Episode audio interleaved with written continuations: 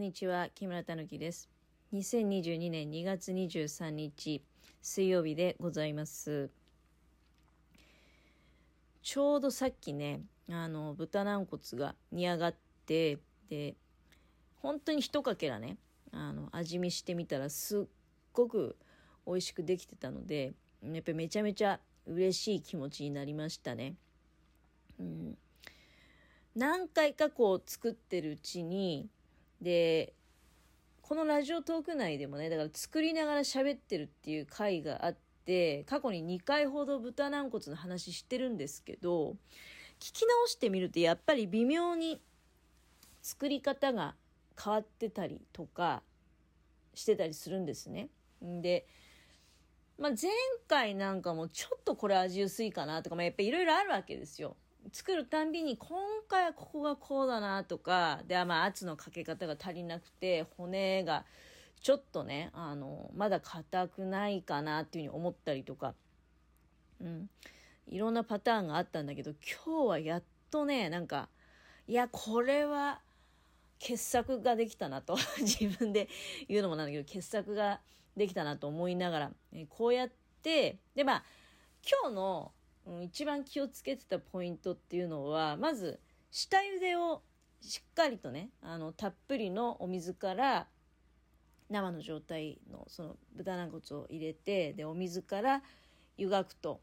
で、えーちょっとこう、血とかアクが出てくるんだよね、その下茹での段階で。で、そこそこ結構しっかりね、あの、水からグラグラってなるまで、煮立ってるところまで下茹でして、一回その下茹でのお湯からなんか全部捨てて、で、肉をね、きれいに洗うんですよ。肉をきれいに洗って、で、その洗う時も、例えば、肉の隙間に血管があったりとか血が残ってる時あると思うんですけど、その血は徹底的に取るのね。で、きれいに洗ったその豚軟骨を圧力鍋に、ここで初めて圧力鍋出てくるんだけど、圧力鍋に入れて、で、えーネギの青いところと、それから生姜を入れて、お水を、まあ、ひたひたになるぐらいまで張って、圧力鍋にかけますと。圧力鍋で15分。で、えー圧かけ終わった後は火を切った後は自然に冷まして、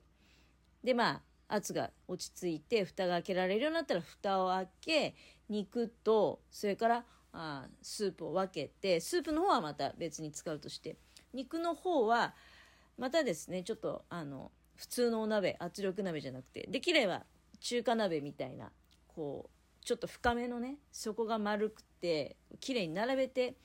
置いておけるような鍋が望ましいかと思うんですけど、うん、そこに、まあ、今回は醤油と砂糖とみりんを使って、多分ね、半カップから3分の2カップぐらいの量だと思うんだけど、その味付けの加減は好みあると思うんですけど、まあ、とにかく、タレを作っておいて、で、その並べた肉の上にさーっとかけると。うん。で、それだけだとちょっと煮込みには、あの、液体の量が足りないので、水を、まあ、そうだね、その、あんまりジャブジャブになるよりは、ちょっと肉が顔出すぐらいでもいいと思うんだけど、水を足して、それから千切りの生姜を加えて、火にかける。で、えー煮汁がね、そこそこなくなって、落ち着くまで煮絡めて、終了。うん、まあ、あの、卵なんかもその時に一緒に入れていいと思うんですけど、圧力鍋をかけるのは、だから、あの、下茹での次の、もう一回茹でなきゃいけないわけじゃん。味付いてない状態で。下茹でします。茹でこぼします。で、その後の、もう一回茹でるっていう時に、あの、圧力鍋使ってね。で、仕上げの味付けの時もまた圧力鍋は使わないで煮るというような状態なんですけど、とにかくね、まああれだね、今までの中で一番美味しく出来上がりましたよ。本当に。だからすごく楽しみ。うん、今回その、まあ、今日買い物行ってね。で、まあ、で、買い物に行って、だから豚軟骨使って、っていうことだったんだけど、なんか知らないんだけど、入り口で、あの、農家さんコーナーみたいなところがあって、パクチーが売ってたもんだから、なんか珍しいなと思って、つい、こう、うっかりとね、パクチーを買っちゃって、で、帰ってきて、なんでパクチー買ってんのかなって。パクチーいらねえじゃねえかと思ったんだけど、いや、よく考えたら、そう、早期にいながらね、豚軟骨にいながら、あ、そうだそうだと思って、その、まあ、豚のスープが取れるじゃないですか。で、そのスープで、麺のね、あの、スープを作って、塩味かなんかで、で、そうめんを茹でて、そのスープの中に、そうめんと、それから、さっき煮た早期のお肉と添えて、で、トッピングでパクチーをね、散らして、あの、そういう麺料理はどうかなって思って、なんかすごくね、あ、パクチー買ってよかったっていうふうに思いましたね。まあ、パクチー嫌いっていう人は あの、何やってんだよっていう話だと思うんですけど、私たまにね、まあ、大好きじゃないですよ、別に。大好きじゃないんだけど、なんかパクチーとかって、すごくあの、異国情緒のある味わいっていうかね。うん、なんか、やっぱりたまに食べてみたくなる味ですよね。特にね、やっぱりあの、早期とかの脂っこいものなんかには合うと思うんですよ、すごく。いや、で、そうめんも大量にあるし、あの、そうめん、やっぱり夏場と違ってね、ほとんど食べないんで、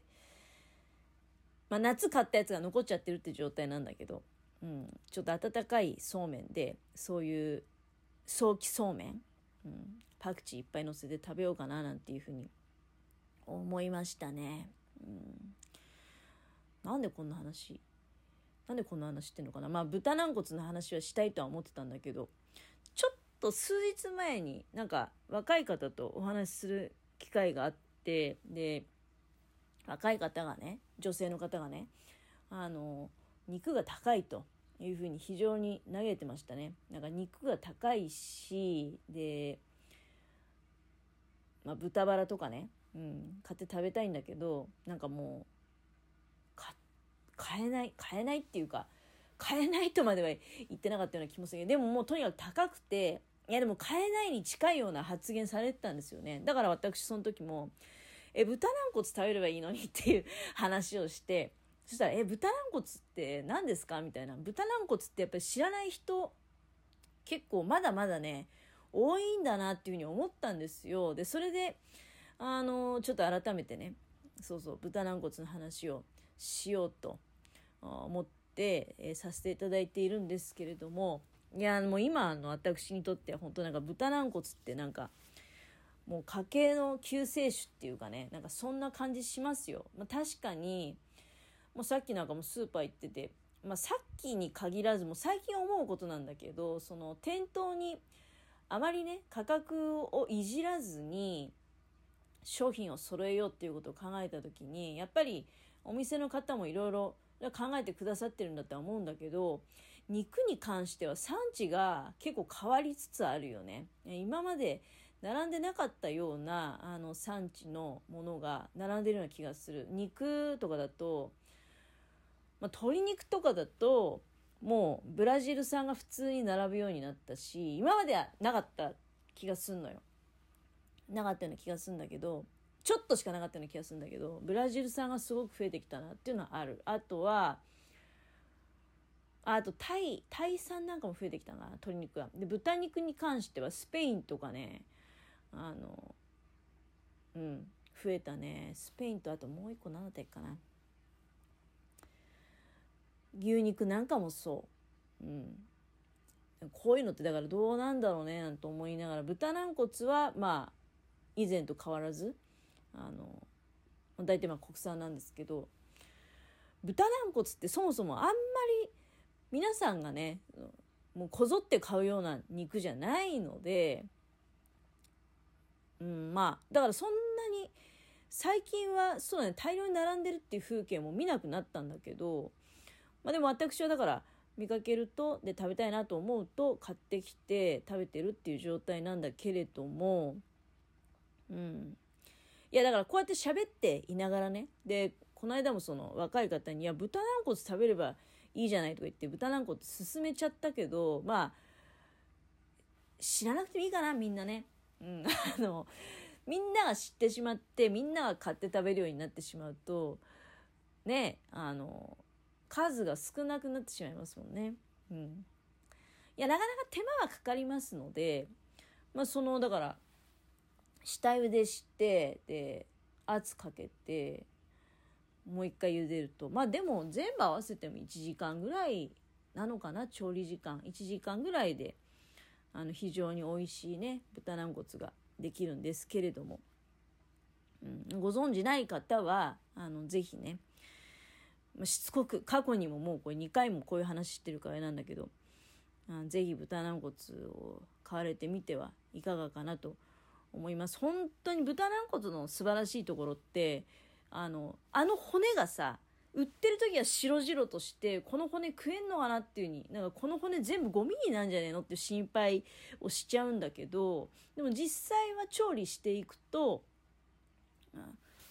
何一つゴミが出ないっていうね。その白かった本当に白々と明らかにこれ骨じゃねえかよって思ってるような部分っていうのが透明になってねあのすごく柔らかくてあまあ火加減によってはあのコリコリっていう時もあるよ。まあ、豚軟骨っていうかその軟骨の歯ごたえって結構コリコリっていう印象あると思うんですよ。だからコリコリも決して間違いじゃないんだけどやっぱりね、まあ、今回圧15分っていうことなんだなっていう結論出たんだけど圧15分しっかりかければまあ骨の太さにもよるけどねでもまあ15分であのあとは15分圧の後あの抜いちゃダメですよ。圧抜いて勝手に圧を下ろすんじゃなくて自然に冷まして自然に圧を落として蓋開けられるようになってから開けるってことなんですけどっていう話してたら時間が来てしまいました。失礼いたします。